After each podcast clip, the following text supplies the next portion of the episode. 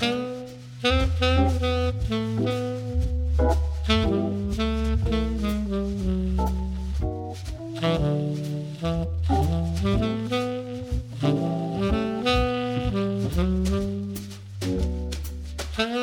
さんこんにちは。T5 ジャズレコーズの清水です。横浜ワイン会ポッドキャストエピソード13 Apple Music の新サービスと映像と音楽。第3回をお送りします。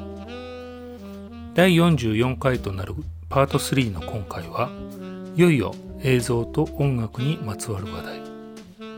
映像と音を通常それぞれ別に収録するのですが後から作品にするために全部合わせる技っていうのは実はものすごく大変。アナログ時代は職人技が光る技術だったんですね。またこの話題のきっかけとなったアレサ・フランクリンの映画についても触れています。ワイン片手に最後までぜひごゆっくりお楽しみください。横浜ワイン会ポッドキャスト。このプログラムは名盤名演から最新録音まで。国内最大級のカタログを誇るハイレゾ配信サイト。イオンキョミュージックの提供でお送りします。あの大家さんから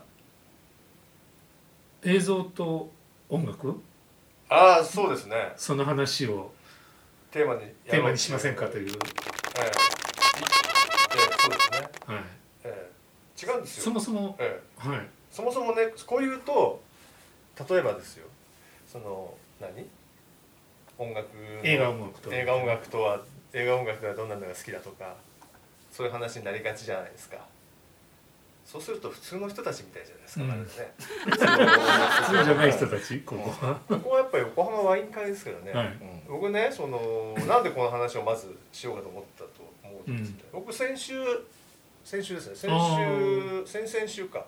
先々週あのアレサとあの時のやつ。デビッド・バーンデビッド・バーンのでまあそれはそれで見に行きました、はい。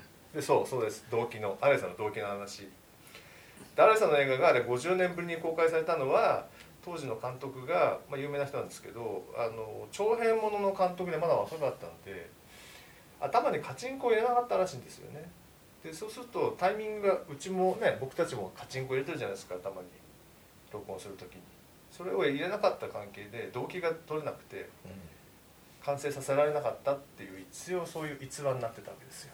へえええ。でまあそれが本当かよ。それで 50年かかるかなっていう話とかが確かに聞きそういえばもう映像との同期って昔はすげえ大変だったんだよなっていうのを思い出して、うん。まあ、そういうマニアックな話でもしてみようかなっていう、ね、あそういう系ですかなるほどそうすみんな。前もでもそれそう。なんかちらっとテーマに上がりましたよね。そうみんな簡単だと思ってるでしょみたいな。24フレームのねそう、うん。問題。うん。そうですよ。もう僕あの僕と僕がオンキハウス入った頃におちょうどねレーザーディスク全盛期だったんですよ。全盛期っつってもそんな流行ってないですけど、うん。でそこに一人 MA のエンジニアの人がいて田中さんっていう人だったんですけど、うんちょっと下の名前田中光一さんかな。その人ねリップシンクの鬼って言われてたんですよね。でどういうことか自分にはさっぱり分かんなかったんですけど要は音楽当時ワーナーパイオニアさんの仕事結構受けてて、うん。そうすると当然レーザーディスクが多いんですよね。なるほで当時は同期が取れてない素材がめちゃめちゃ多くてど映像と音響の、へえそれでそれを一生懸命合わせるそれの天才なんだって言われてた人でね。へで、まあ、合わせ方もいろいろあるんだけどいわゆる当時のバリピッチっていう、うんうんうん。バリで追っかけてってこう見な絵を見ながらこう手動で合わせるとか、うん。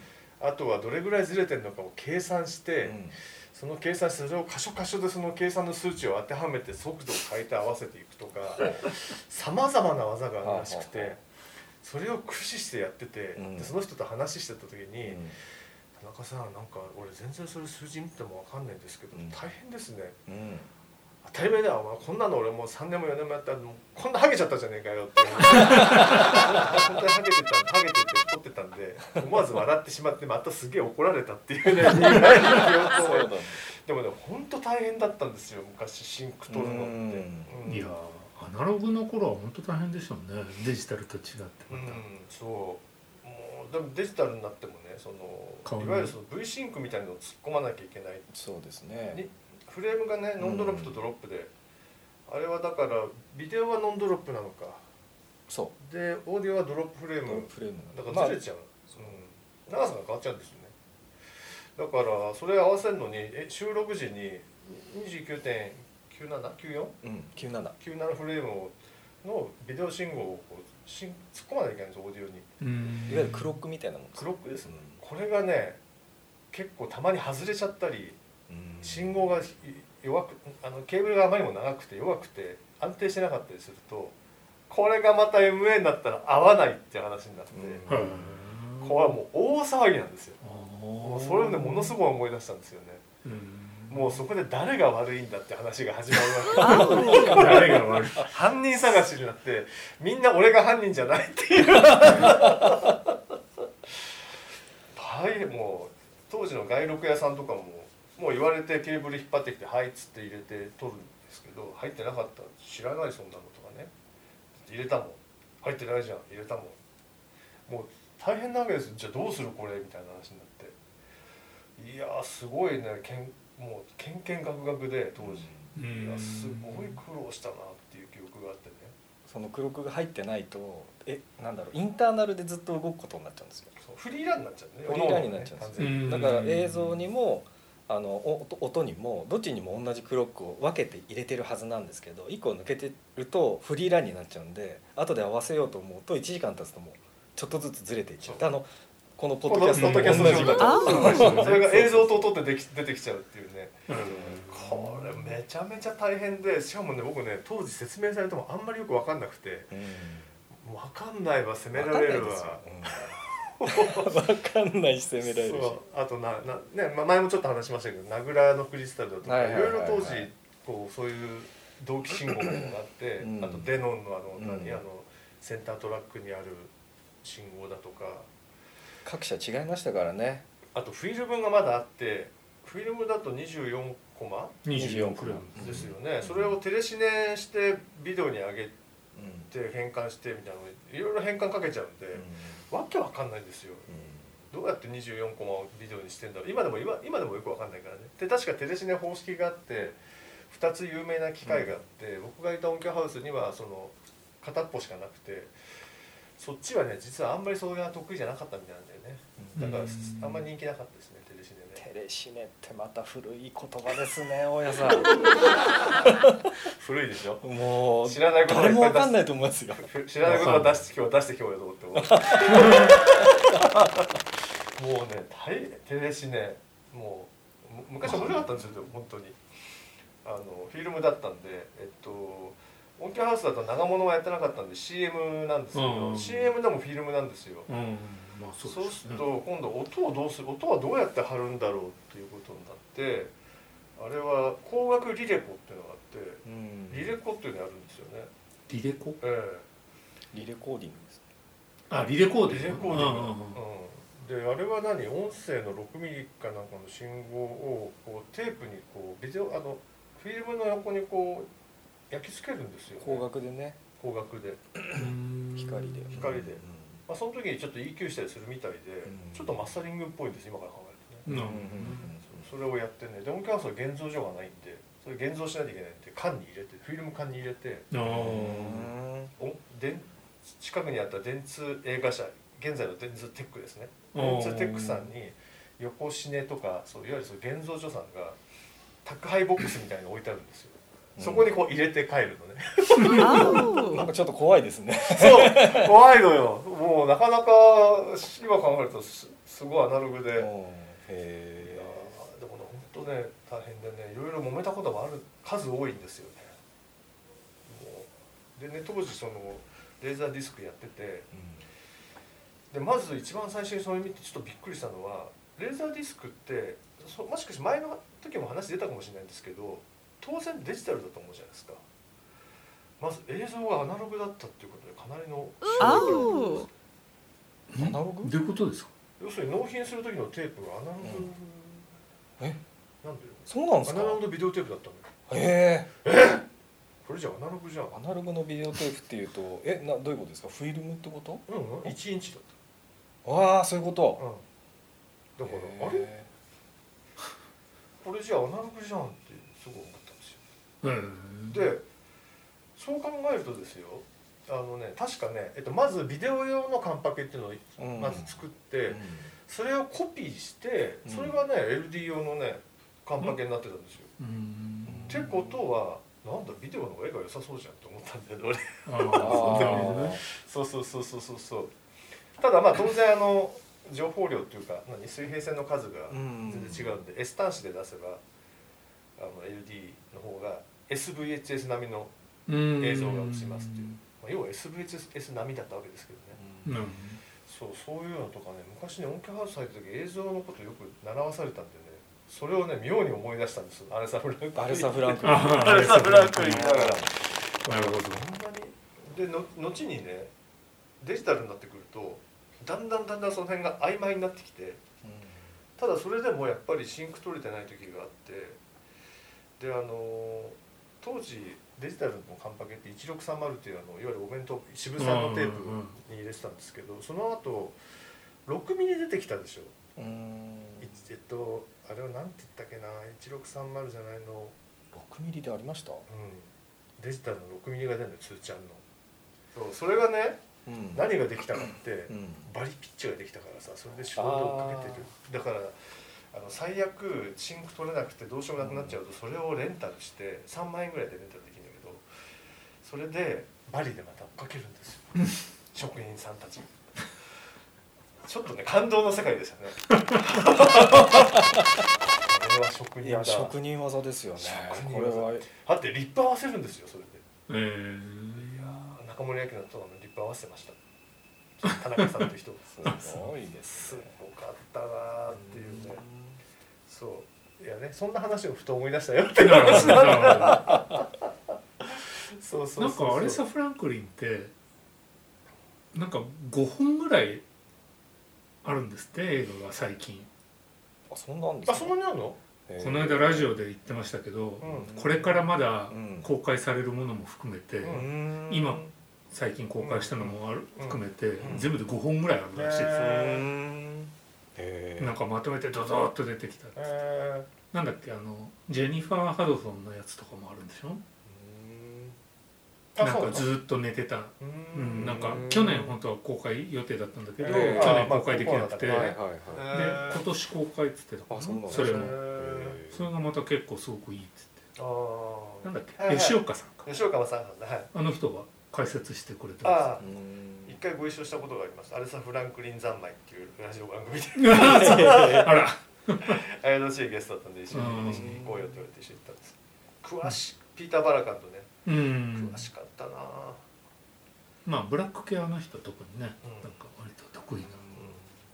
あとピーター・バラカンさんがあのレア音源の探し方がすごいですね。こんなの知ってんだみたいなね。あそう。ええ。うわすげえなとうんいやーあの人たちはすごいですね。お宝発掘への情熱が、情熱がね。うん、すごい番組だったのあれだから。30分ぐらいずっとかけっぱなしとかね。うん。あれとかだからその時だからやっぱりゴスペルが多かったからゴスペルだとずっと繰り返しなんですよね。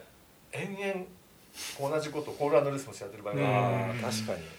そうだよね。すげえ時間だなみたいな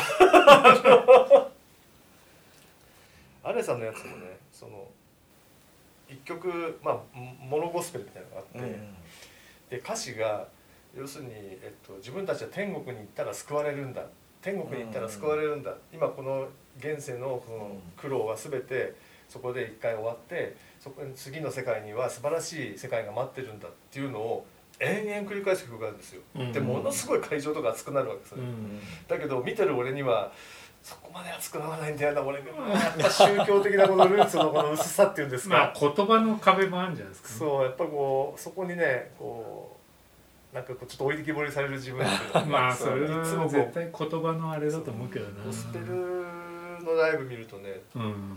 割と新しめのやつでも結構すごいんですよね。うん。えっとねジョナサン・バトラーか。ジョナサン・バトラーがやってるまあわ割と新しめしてもまあ10年前ぐらいかなのこう DVD があって、ジョナサン・バトラーの。ええでもうあの人がそんなのやってんの？ええもううん今もう完全に選挙師みたいになってる。あえー本当？黒人まあ客はもう全員黒人。うん。でもえっとね時間的に弦ストリングスが入ってたかな一緒に。でストリングスはみんな白人がステージでガーッとかやるわけ、でそこでこうごやるんですけどすごいですよじわじわとこう客席がゴーゴーゴーゴーゴーゴーって盛り上がってきてもうすごいわけでもうあのゴスペルやると。えーでそうするとすごいそれを楽しそうに見てるバイオリンのお姉さんとすっごい怯えた顔で見てるあうん。のチェロのおじさんとかの対比が めちゃめちゃ面白くてステージ上がめっちゃまた面白いですよ。ねすげえな。あの黒熱狂した黒人の中にいる白人たちの気持ちってどうなんだろうなそのそこでねこう普段自分が思ってることがこう出るんじゃないかなとかねね。そういうのを見てるのがねなかなか楽しいんですよ。うん。なんかアレサ・フランクリンの映画もなんかミック・ジャガーが後ろの方で見てるあそうそうそうそうそうそう。一緒になって盛り上がって一緒になって盛り上がって だからビル・ワイマンかなんかが一緒に見に来てて最初最初に最初一番最初2人で映るんだけど、うん。えミック・ジャガーが一生懸命こう「た立とうぜ立とうぜ」ってやるんだけうどん座ってるんだよね。でそのうち映らなくなっちゃうっていう。ね一人で立ってやって一たもん人でずっと立ってもうあとはその後結構あとは前の方まで出てきちゃってなんかしてこう、うん。それでも一観客としてこうずっとやってるのがねなかなか、うん。そう。なんかでも吉岡さんがそのその今やってる映画だったか他のやつだったかわかんないけどうん。その5本見るとだったのかな？ちょっと忘れちゃったんですけど、えアレサ・フランクリンこうやって見ると意外に普通のおばちゃんだったんだなみたいなことをコメントして。てもう普通のただのおばちゃんとか言って。それがおかしかったのなんかすごい印象的だっえまあどうなんでしょうね。自分の意思で歌ってきたっていうよりは歌わされてきた人っていうイメージがたうん強くなりますけどねああいう映像あそう。昔ニューヨークに遊びに行った時にえ朝ハーレムツアーっていうのにえ行ったことあってバス乗って。朝のハーレムに行って、その教会でそういうゴスペルみんなでバーッと歌ってるやつ見るってやつ。あれは結構やっぱ迫力ありますね生で見ると。うんそうですね。しかも教会でちゃんと見ると、ビクビクしながら行ってましたけど。怖そうですね。まだ結構あの治安があんまり良くない頃のハーレムツアーだったから。うん僕が行った時も一人でアポロシアターとかには当然行けなかったですからね90年ですよね。そうそうそうあの外見を見るだけでも行けなかったからそう、うん。な、そっちは行かないでくれって言われるんですよね、うんですよね。いや僕もアポロシアターは行ったことないです。うん。今だったらホイホイ行けそうだけど。どうなんでしょう？観行けんのかなってみたいですよもう普通に観光できるみたいよ。あそう、うん。えいやもうそうですね。あれ。そうそのそうその時そのあれさんのそのゴスペルのライブのあのこの間の映画も途中でなんかね一番前の席に座ってるおばさんが立ち上がってうわって前に寄るんですよ、ううんわってもうねなんかもう熱狂というか狂乱しちゃってるわけ。うん。でそれにこうスタッフはね全員びっくりしちゃって何もできないんだけど、うん。そこでその人をなだめに行くのがあのーその時のゲストに来てた伝説のゴスペルシンガーのなんとかさんっていう人でその横にアルさんのお父さんがいて 二人で一生懸命なだめるっていうこうよくわかんないこうスタッフ何してんだろうみたいな。なんでもうそんな盛り上がっちゃったんですか？もう感情が抑えられない抑えられなくて。うん。もうすごいんですよね。もうあの辺の感じっていうのがね僕もねそうなってみたいんですけど。なかなか日本人でそうなる人がいないからうん。多分国民性なんですかね。ちょっとね。かねいくら感情で盛り上がってもなんかそんな一人で飛び出していくなんてないですもんねなかなかね。ね。コンサート会場でも、うん。まあ、たまにいますけどそういう人。あまあたまにねコンサート会場ってたまにいますけどでもなんかねなんかこう集会みたいなとこ行ってこう盛り上がっちゃってうわーとか言って前に走ってる人がまあいるか。それに近い気がするんでなるのまあそういうことなんでしょうねかあれな僕もあのー当然何回も聞いてた聞いたことあるしでもあんまり実はちゃんと見てなかったんだなと思うんですけど、うん。まあ普通に教会でやってるんですけどだからえ演者もあの普通にこう椅子とかでやってるのね。うんうん あのババーナード・バージンうの、ん着レディとか。うん。なかなか面白いんだよな。なるほどね。でもまあ黒人だからそんなに怖くはないだろうなと思ったら白人だったらあんな囲囲まれた中であの目線でやってたら結構迫力があって怖かったんじゃないかなと思います。うん。まあもちろんでも客にもパラパラ、まあ、ミック・ジャガーも含めて、うん。まあ何人も白人もいるしさすがにアジア人は見かけなかったけど、だあの音源ってすごいあれですね教会っぽくない感じですよね。そう。な綺麗に撮れてますよね。ね。うん。なんかマイクいっぱいあ斉藤さんも見たんですね。ああのなんかティーザー映像みたいな。ああ。そう。まあ普通にレコーディングのためにやってるからね。あそうだよね。うん、もうレコーディングでテイクもだからもう何テイクもやってる。確か2日間か3日か2日間やったんだっけな、うん。2日間に4ステージぐらいやったんだっけな、うん。なんかそれで発表されてるやつがあって後でボボックスが出てきてそれがすげえ長いんだけど、うん。そのピーター・バラカンさんとかの「ザンマイ」の時はそこからもう何曲もかけるわけよ、うん。アウトテイクでやっぱ長いんだよそうなんだ。へえ。すげえなとなんかあんま響きとかないですよね。思ってあないね。ですよね、うんない。あれが不思議と。大きいからかな、であとなんかすごいあれなんかなんていうのこういわゆるイメージする、うん。こうそ荘厳なこう、うん。あっていうよりはアバコスタジオみたい。な、あそうそうそうそう。そうそうそうね古いさなんそう。かスタジオみたいなそう感じ古いスタジオ。アバコスタジオのあとあそこなんだっけあのー色がね。アビーロードスタジオとかあそうアビーロード。ああいうただの箱みたいなところに普通にこう礼拝の用の椅子がドドドドって並んでて、うん。そこにスターウェイドカンとか入れてスターウェイは蓋半分にして上にあのうん。カバーかけてあってね。でマイク突っ込んであって。すごい広いですよねでもね。なんか多くね。うんやっぱさすが海外だね。ね。日本じゃあんとこで、うん。品川教会じゃあれでいけなかったな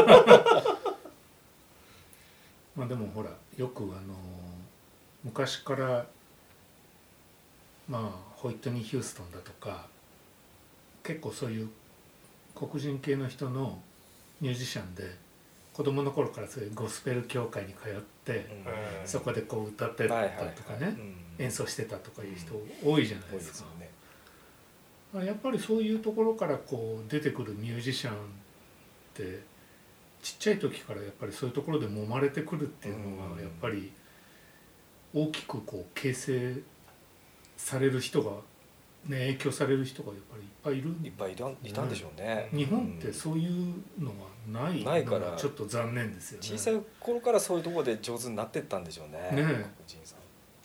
演歌ののど自慢じゃないね いやでも、ね。日本みたいに小学校で音楽の授業をやってる国ってあんまりないんですよね、うん。だからあのクラシックしかやらない日本の音楽の小学校の授業をもうちょっとなんとかしたらもっといいミュージシャンがいっぱい出てきそうな気は実はするんですけどね。うん。あ今もかわ今もそうなんですか？音楽の授業って。変わんないでしょ。僕全然し子供いないし知らないですけど。変わんないと思いますよえ今はなんかラップしたりしてんじゃない 今日はブレイクビーツ作りました。ブレイク古いいですね。やーないんじゃないいやいやいや。ですかそう今日はトラック作りましょうなんつって。そうですねないんじゃないですか、ない。うん、今日はパプリカみたいな多少そうそうそう。なんか何かの歌で歌う歌はうん。多少ポップスの歌がね混じってたりしますけど。ね、基本その音楽の授業が根本的に変わってるかっていうと変わってないですよねそうまあでも演奏する機会みたいなの増えてきたのかな。うん。あーそうなんだ。そうかもしれ楽器を演奏するのね。そうそうそう。へーみんなでやりましょうみたいなの。どんな授業をするんですったっけね？が音楽の授業ってね。小学1年生だとね。なんか歌うんですか？春の歌とか。僕らの時は歌ってましたよ。歌とあと笛とかね。笛。あリコーダー。笛ねリコーダーやったねやった。うん。あとーダーハーモニカもやりましね。したたね。うん。リコーダーはあれ何のためにやったんですか？何のため？って言われると楽器に触れるじゃないですかね楽器に触れるの。か別に譜面読めるようになるためじゃないですよね。僕読めないからいまだに。ちょっとだけしか全然読めない。苦手なん。でまあ譜面の授業みたいなのやりましたよね。でもね。あ。の簡単な。そうですよね。うん。五線譜のね。うん。うん。読み方みたいなのね。中学になったらなんか写譜してみましょうみたいなのもありましたよ確か。マジ？うん。へえまあよっぽど真面目にやってないんだな。全然 まあそれでねさっきその絵と音がずれちゃうんだって話したじゃないですか。うん。でなんでずれるんだって話になるわけですよ。うん。でそれは大概分かるのは一番最後に MA って言って MA って実は MA ってあのアルファベットの MA なんですけどこれ実は日本語英語だっていう恐ろしい、マルチトラックの MA なんですけどマルチの「マ」なんですけどあそういう MA なの？マルチオーディだったかな？どっちかというとへえ。すごすごくない？そですかれも知らなかった。それもびっくりしましたけどね、ええ。今でも自分が信じられないんでもしかしたら違うかもしれないけど。要は要はそのなんていうんですか昔は CM とかああいうものって叩き出しだったわけうんじゃない。本出しでしたね。本出しじゃない。うんうん。それがマルチになった。これはすげえぞって言うんだよなるほどでまあだからまあプロツールスなんかも一番最初導入されてましたからね。あそうだよね。ね。ねあれで。あそうなんですか？そう。へそうそう。で MA の時点でしかわかんないんだよね。えなんかマルチオーディオみたいですね。あマルチオーディオなんだ。ねマルチオーまあ後で和製英語って書いてあ和製英語って。あでもなんか一節も一節にはとか書いてない？だだ大丈夫でした？いや。ややっぱそれがなんだね。うんたただし和製英語。どうでしょうそうそうそう。はい。やー。へねえなんだ今だって何も気にしないもんね。どうとでもなりますからね今ね。うん。でも初めてあのポン出ししてったやつはびっくりしたな。職人技に、ポン出しってあの6ミリでタイミングでミキサーの人がいて、うん。こう効果屋がいて音効屋がい音効屋がいて音楽屋がいて、ナレーション取ってるアシスタントがいて10 15秒とか30秒の中でパンパンポンポンって出していくのを初めて音響発生見た時に、うん。超感動したんで実は。あすげえなこの人たちと思って。いや本当技術ですよねあれね。いやすごいよね、うん。びっくりした。こうやってやってんだアナログってまアさに。ナログですよ。だってプロだからマルチで並べるのかと思ったらさ、うん。順番に出してくんだっていう、そう。でも結果その方が早いんですよね多分ね今でも。うん。うん。そうやっまあちゃった方が、一瞬にして終わりますからね。そうですね。うん。うん。まあまだまだやってると思いますよ。ある程度。うん。まあ3回ぐらいはやるかもしれないけど、うん。はっきり言ってそれ以上やったら周りがイライラしてくるから、下手くそミキサーってことになるうん。下手くそアシスタントみたいなことになるんで。てかもうマルチトラックにそれこそ撮ってるわけだからね。うん。一回やれば。まあ今プロデューサーだね、うんそうそうそう。うん。いや初めての僕に本出しはねびっくりしました 音楽ではないからなあれは。当たり前から。そうね。論文明けで15フレでぴったり出すぐらいかな。まあそれもすごいんだけどね。いやー。当時でもアストロのさ伊木さんにさ、うん。あの納品するのにねあの、映像と音がくっついてるやつとかってさ、うん。うん。3回叩いたら本当に15フレ全部なってて、うん。すごいね。感じされたことあったよ。うんでもそんくらいの精度でやってたよね。まあそうしないと例えばあのマルチのパンチンアナログマルチのパンチンとかねそうそうそうそうできないからね。毎回同じ箇所でやらないとそうね、もう職人昔の人たち職人技すごいよね。今の人はねそういう環境にいないからねなかなかそこのそうなんだよね。ところはね。うん、ミュージシャンも含めてね。うん、ちょっとまた全然違うやり方になってるからね、うん。あの緊張感はねう間違えちゃいけないって緊張感がすごいう。ん。まあいいもよよよしあしだけど、ん、よしあしだけどいやーすごかったなんか今時のあれですよね。待ち合わせに近いものありますよね。あー。あー待ち合わせね。なるほどでもそういう感覚かもしれないですよ、ね。うん約束したら昔はねうん。うんもうあとは現地でっていう感じなのが 今やスマホがあるからじゃあ大体この辺でこの時間に。待ち合わせどこだ大体そうそうね。大体この辺りでこの時間ぐらいで、うん。あとはじゃあ適当にメールで LINE でとか言って、後で連絡取ろうみたいな。ね。今の若者はスマホがなくなったら生きていけるんだろうかってちょっと心配になりますよね。うん生きていけないでしょ俺が生きていけないもんだって。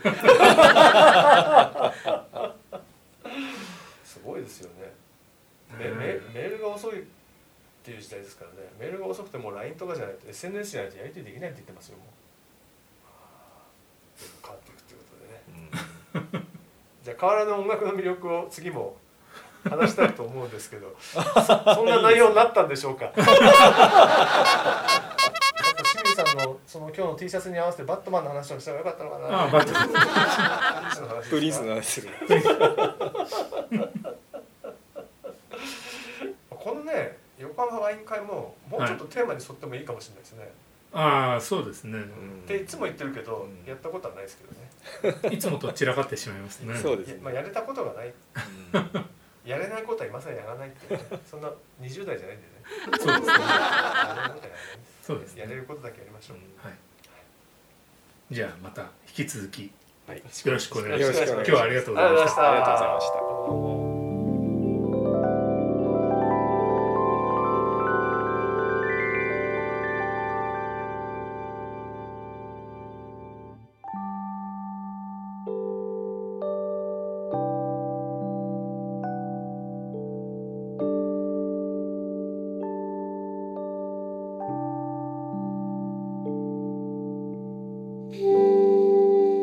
皆様いかがでしたでしょうか？次回は新エピソードとなります。ぜひお聞きください。横浜ワイン会ポッドキャスト。このプログラムは名盤名演から最新録音まで国内最大級のカタログを誇るハイレゾ配信サイトイオン Q ミュージックの提供でお送りしました。